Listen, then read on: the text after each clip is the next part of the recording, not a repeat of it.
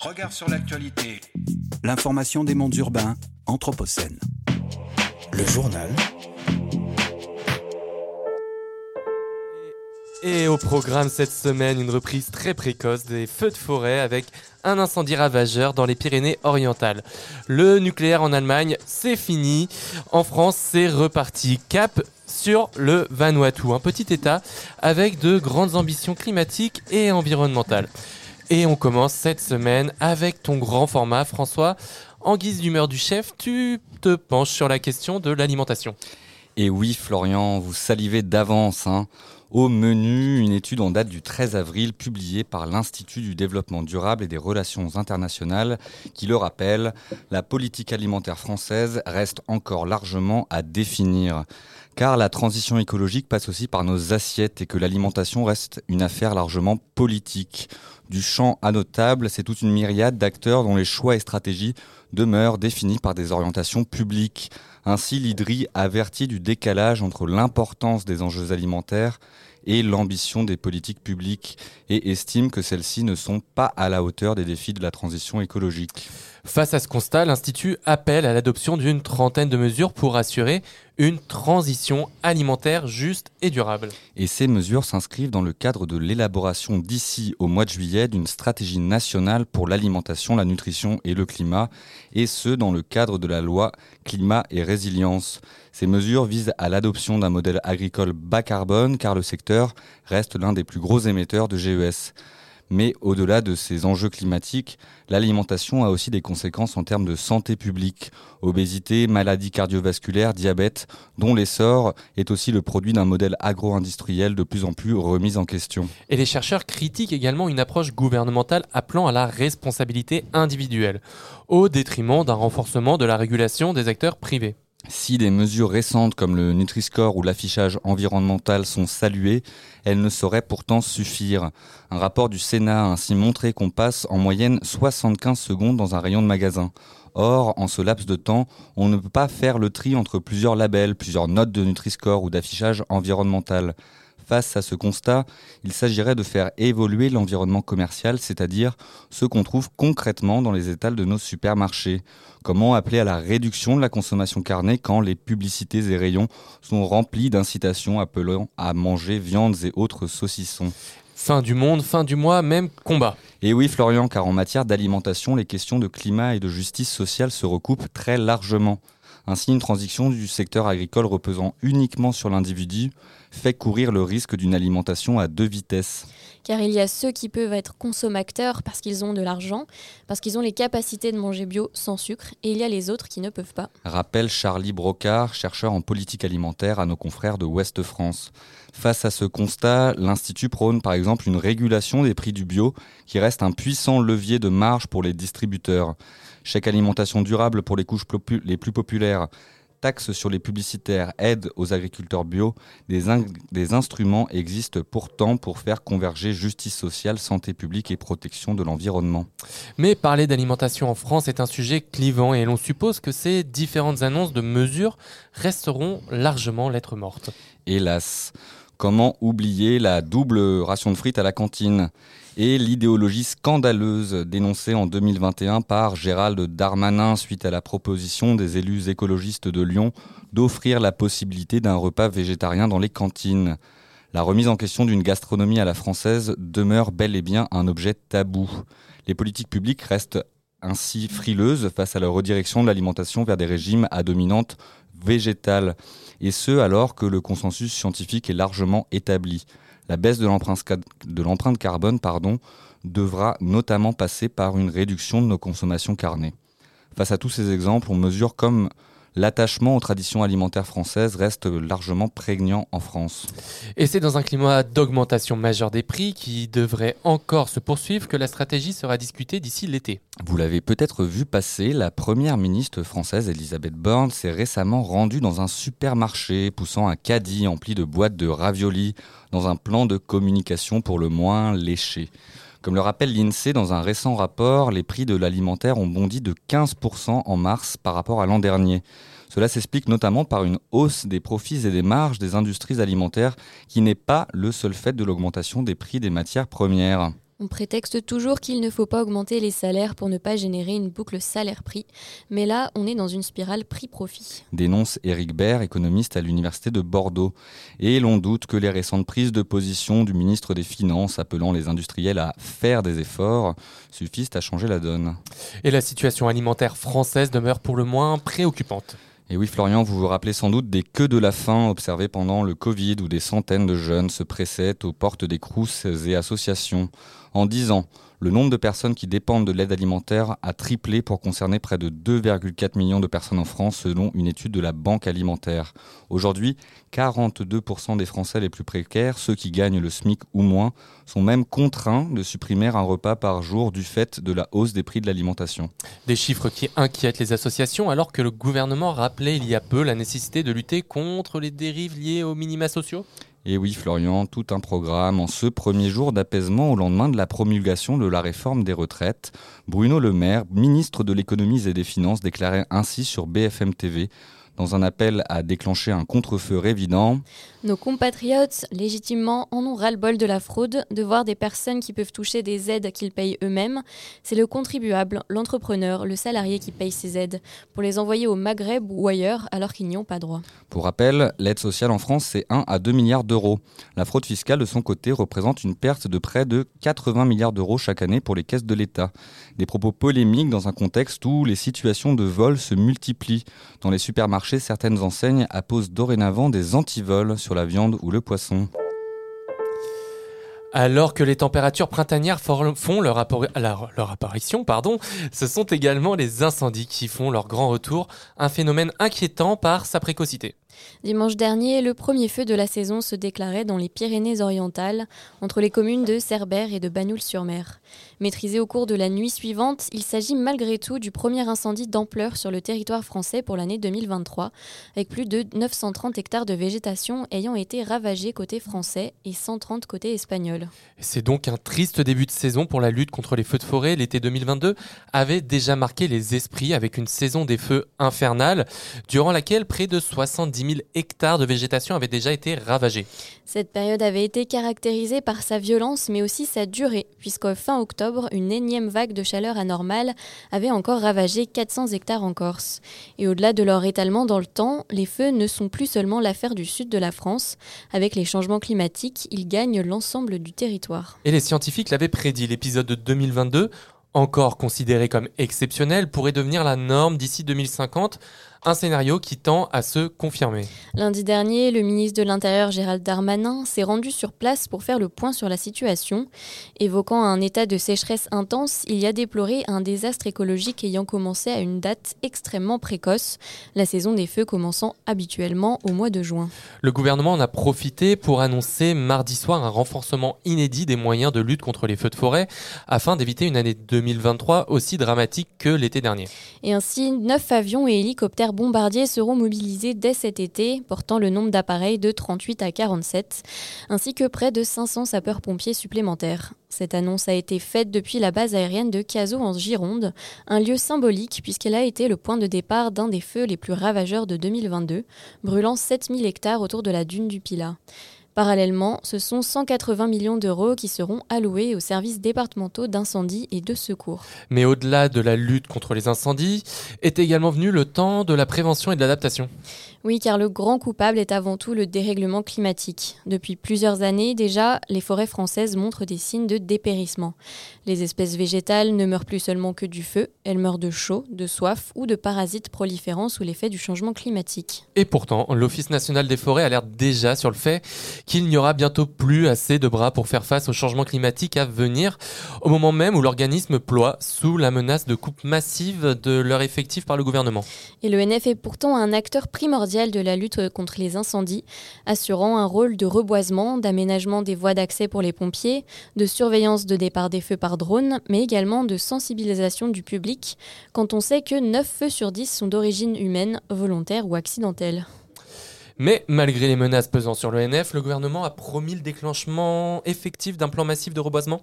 Déjà annoncé à l'automne dernier par le président Emmanuel Macron, ce plan vise à planter un milliard d'arbres d'ici 10 ans avec le concours de l'ADEME et de l'ONF afin de recréer 10% de nos forêts pour compenser les incendies. Cet objectif a pourtant été jugé inatteignable humainement et techniquement par le SNUPFEN Solidaire, premier syndicat de l'ONF. En bref, cette semaine. Travail et écologie au programme. 8 actifs sur 10 désirent rendre leur activité professionnelle compatible avec le changement climatique d'après une étude publiée début avril par l'UNEDIC, organisme qui gère le régime d'assurance chômage. Preuve de la prise de conscience croissante, un quart d'entre eux envisagent de changer de métier, d'entreprise ou de secteur pour mettre leur vie professionnelle en cohérence avec leurs préoccupations écologiques, d'après une autre enquête d'Elab. Aux États-Unis et en Angleterre, on appelle désormais cette tendance le conscious quitting, autrement dit la démission consciente. Les entreprises n'ont qu'à bien se tenir si elles veulent rester attractives. Un monde sans plastique, ça serait fantastique. Sauf que ce monde n'adviendra pas avant 2040. Plus de pollution plastique supplémentaire à partir de cette date, c'est l'accord qu'ont obtenu les pays du G7 lors de leur dernière réunion. D'abord réticents, le Japon et les États-Unis ont fini par s'aligner sur ce calendrier. Sauf que d'ici 2040, la pollution plastique des océans aura le temps de quasiment quadrupler, quand on sait qu'actuellement, l'équivalent d'un camion poubelle de plastique est déversé dans les océans chaque minute. Quand l'eau du robinet devient la mer à boire. Eh oui, si si les niveaux d'eau sont anormalement bas en France, il en est de même de l'autre côté de l'Atlantique. La sécheresse qui touche depuis plus de 20 ans l'Ouest américain conduit l'administration Biden à imaginer différents scénarios visant à imposer des réductions d'eau à certains États comme la Californie, l'Arizona ou encore le Nevada pour protéger le fleuve qui les abreuve, le Colorado. La décision finale est attendue pour cet été et espérons qu'elle ne sera pas seulement guidée par des intérêts électoraux à un an de- des élections présidentielles. Allez, un petit peu de poésie cette semaine puisqu'on vous invite à lever la tête pour regarder le ciel étoilé. Pas facile, hein Car la pollution lumineuse croissante du fait de l'urbanisation généralisée rend l'exercice complexe. Autre fait singulier, on apprend que la pollution lumineuse aurait des effets aussi préjudiciables en termes d'érosion de la biodiversité que les pesticides et l'artificialisation des sols. Chaque année, des millions d'oiseaux et des milliards d'insectes disparaissent sous l'effet des halos lumineux produits par les grands centres urbains. Alors, et puisqu'on n'est pas à Versailles ici, on éteint nos lumières. Les Allemands l'avaient annoncé, les Allemands l'ont fait, le nucléaire outre-Rhin, c'est fini. C'est dans une ambiance de fête qu'a été célébrée la fermeture, le 15 avril à Berlin, des trois dernières centrales nucléaires allemandes.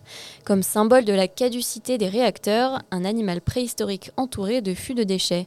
Cet arrêt avait été prévu de longue date dans un pays où l'atome a toujours été une source d'inquiétude du fait des risques associés à la filière.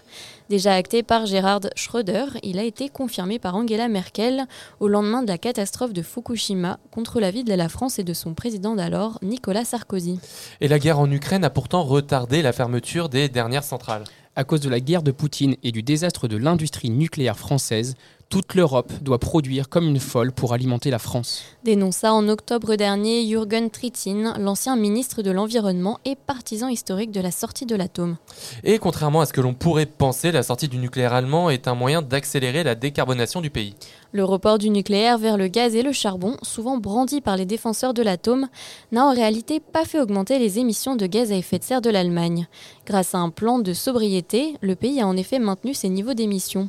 Mais conscient que ces sources d'énergie ne sont durables ni environnementalement ni économiquement, le gouvernement allemand s'oblige à accélérer de manière conséquente le passage à 100% du renouvelable en s'écartant du nucléaire. Aujourd'hui, 46% du mix énergétique allemand est renouvelable. La majorité des centrales à charbon seront fermées d'ici 2030 et la totalité en 2038. En France, les débats entre nucléaire et ENR mettent en doute là, une transition rapide. Mais paradoxalement, c'est peut-être bien EDF qui va donner le coup de grâce à la filière nucléaire. Alors je n'irai pas jusque-là, Florian, mais il est sûr que l'ambition macroniste de relancer la filière à marche forcée a pris du plomb dans l'aile. EDF vient effectivement d'annoncer un moratoire sur les recrutements dans le secteur alors que le gouvernement souhaite plus de 10 000 embauches tous les ans pendant 10 ans. Face à la situation économique catastrophique de la filière nucléaire, l'énergéticien se refuse à engager les recrutements exigés par l'exécutif tant que ce dernier n'aura pas annoncé clairement les moyens qu'il souhaite mettre en œuvre. Et cela devrait commencer par la nationalisation d'EDF. Oui, car sans cette dernière, aucun investissement majeur dans le nucléaire n'est possible. Seul un État peut, peut, soutenir le risque que comportent de tels investissements. Mais les règles de la concurrence européenne font craindre que cette nationalisation ne soit pas possible. Et tant qu'elle n'est pas effective, EDF préfère ne pas engager de recrutement. Autre accro dans le projet énergétique du gouvernement, l'IRSN ne fusionnera pas avec l'ASN. Tu nous expliques, Emma? Oui, alors l'IRSN, l'Institut de radioprotection et de sûreté nucléaire, c'est l'expert français en matière de recherche et d'expertise nucléaire et radiologique. De son côté, l'ASN, c'est l'autorité de sûreté nucléaire. La séparation de ces deux institutions a permis à la France de construire un parc nucléaire reconnu comme le plus sûr dans le monde. Pourtant, le président de la République a voulu fusionner ces deux organismes pour accélérer les processus d'autorisation de construction de centrales. Mais contre toute attente, un vote transpartisan à l'Assemblée nationale du 15 mars dernier a rejeté cette fusion, craignant pour la sûreté d'un parc déjà en mauvais état. Et nous partons en direction de l'océan Pacifique, Damien. Et oui, Florian, nous allons parler d'un État de seulement 300 000 habitants, mais qui fait pourtant bouger les lignes dans la bataille climatique au niveau international, le Vanuatu. Ce pays, composé de 83 îles situées au nord de la Nouvelle-Calédonie, est, comme de nombreux États insulaires, très exposé aux risques causés par le changement climatique. Il est d'ailleurs, et ce n'est malheureusement pas le classement le plus réjouissant, le pays le plus exposé aux risques naturels au monde par le World Risk Index. Et ce n'est pas les événements de début mars qui vont contredire ce classement. Effectivement, le Vanuatu a été frappé au début du mois de mars par deux violents cyclones consécutifs et un séisme au large de ses côtes, tuant 24 personnes. On comprend alors la détermination de ce pays à lutter contre le manque d'action environnementale de certaines nations. Et pour ce faire, le gouvernement vanuatais a porté, il y a maintenant plus de deux ans, une résolution devant la plus haute cour des Nations Unies. Elle vise à faire prendre aux différents gouvernements des mesures climatiques plus courageuses et plus fortes dans le monde, a si désespérément besoin. Rappelle le secrétaire général de l'ONU, Antonio Guterres. Et deux ans après, c'est une victoire historique. En effet, le site Novetic nous apprend que le 29 mars, l'Assemblée générale des Nations unies a adopté cette résolution visant à demander à la Cour internationale de justice de se prononcer sur les obligations des États dans la lutte contre le changement climatique. Et que contient cette résolution? Eh bien, tout d'abord, cette résolution rappelle que les objectifs fixés lors des derniers grands rassemblements internationaux ne sont malheureusement pas tenus. Que ce soit le protocole de Kyoto ou encore l'accord de Paris, tous deux demandaient l'apport de réponses conséquentes à la menace qu'est le changement climatique. Or, cette résolution insiste bien sur l'écart significatif entre les niveaux d'adaptation actuels et les niveaux requis pour faire face aux effets néfastes des changements climatiques. Elle constate également avec une profonde inquiétude que les émissions de gaz à effet de serre continuent d'augmenter en dépit du fait que tous les pays sont vulnérables aux effets néfastes des changements climatiques. Elle rappelle surtout que plusieurs pays, comme le Vanuatu, en subissent déjà les conséquences. Outre l'urgence d'intensifier les actions menées et l'appui financier et technologique aux pays les plus exposés, la résolution pose plusieurs questions concrètes à la Cour de justice internationale. Oui, elle devra, elle devra notamment répondre à deux questions. La première, quelles sont en droit international les obligations qui incombent, aux, qui incombent aux États en ce qui concerne la protection du système climatique? Et la seconde? Quelles sont les conséquences juridiques pour les États qui, par leurs actions ou omissions, ont causé des dommages significatifs au système climatique? En répondant à ces questions, la Cour internationale de justice pourrait libérer le pouvoir du droit international pour provoquer le type de changement profond que la crise climatique exige. Et même si les avis de la Cour internationale de justice ne sont pas contraignants, ils ont un effet juridique, politique et moral, car la Cour a une autorité incontestable. Rappelle Michel Tabal, juriste au sein de la Commission nationale consultative des droits de l'homme. Et quand connaîtrons-nous l'avis de la Cour internationale de justice? Eh bien, il est attendu d'ici deux ans environ. Alors, bien entendu, nous ne savons pas quelles seront les actions menées par la Chine et les États-Unis qui n'ont pas soutenu le texte engagé par le Vanuatu et qui sont, malgré tout, les deux plus gros émetteurs de gaz à effet de serre au monde. Nous pouvons toujours espérer que les pays qui soutiennent la résolution, dont font partie l'Allemagne et la France, mettront tout en place pour répondre à ce défi de justice climatique. La bonne. Nouvelle de la semaine.